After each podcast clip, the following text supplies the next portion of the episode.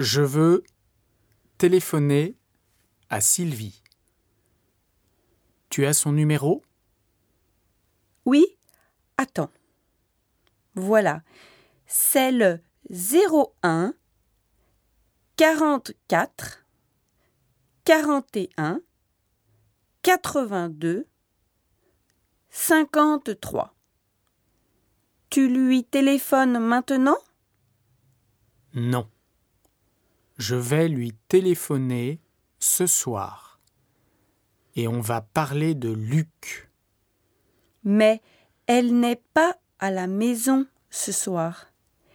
Elle est allée faire du ski avec sa famille. Elle est allée où? Car Luc aussi. Il est allé faire du ski à Chamonix. Ah bon? Elle aussi. Elle est allée à Chamonix. Quelle coïncidence Oui. Ça commence déjà pas mal.